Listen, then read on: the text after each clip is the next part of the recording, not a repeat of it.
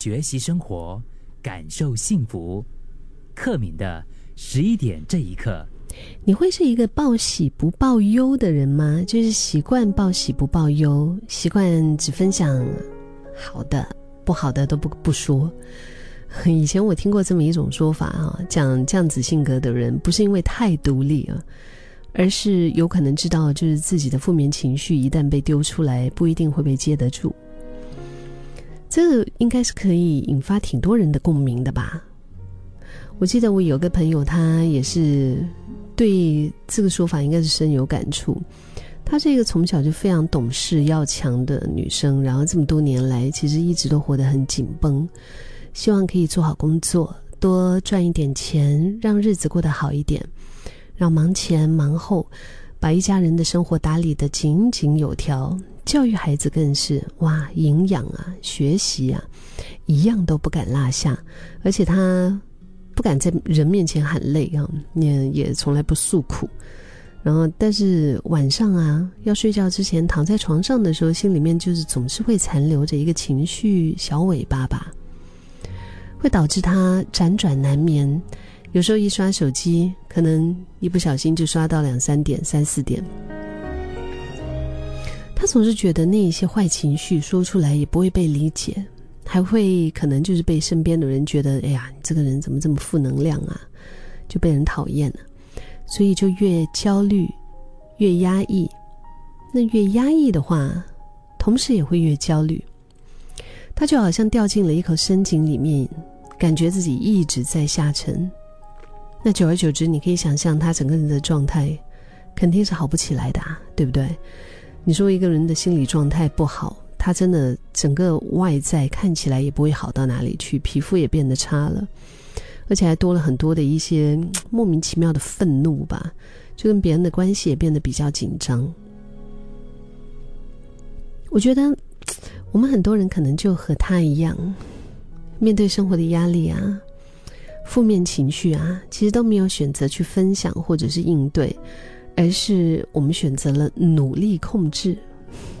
这其实没什么不好啊。但是如果我们没有去处理那个负面情绪，好像也不是很健康。因为负面情绪它并不会消失，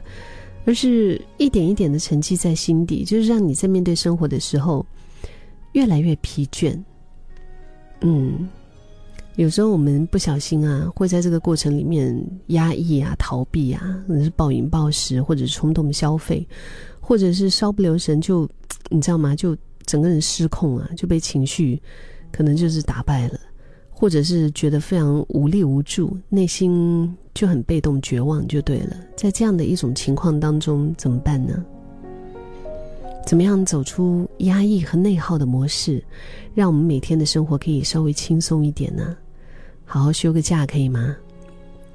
啊，我这个工作不干了，换一份工作可以吗？或者是去尝试另外一种生活，可以吗？等等啦，等等等等，可能这些我们就脑海里面都闪动过哈，但是也会被自己就一一的否决，因为我们自己也知道啊，其实逃避也不能够解决问题。每一个人的生活困境都是针对我们的情绪弱点量身定做的，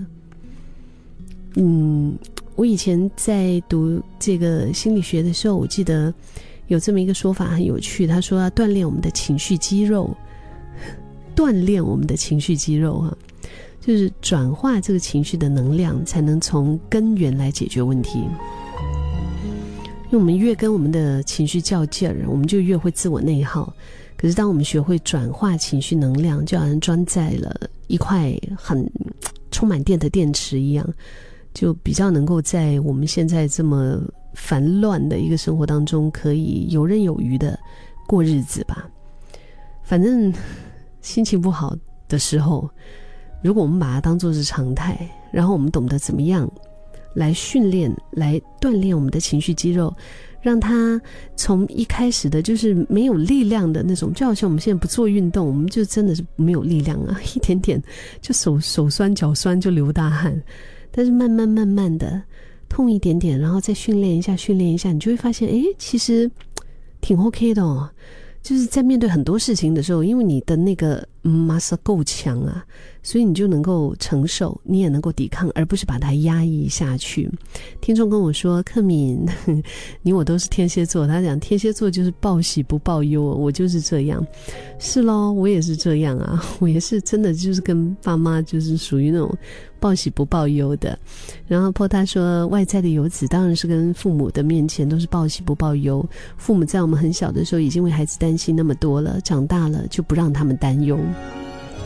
我的好朋友啊，他跟他的父母亲很聊得开，然后有时候他跟我分享到一些事情的时候，我就会觉得哇，我说这个你都跟你妈聊，他说会啊，我妈会跟我讲什么讲什么讲什么，我说你们关系很好哎，但同时其实我也很羡慕他，因为我们就会觉得这个不要跟父母讲，因为会让他们担心，对吗？但是其实你不觉得你能够知道他的，当然 当然不是说。投诉埋怨啊，一大堆的 complain 不是这样，但是就是你知道他在面对的一些起跟落的时候，因为生活肯定是有起有落的嘛，对不对？你会更比较安心一些，而不是可能他们发生了一些大事，他们也不敢跟你讲，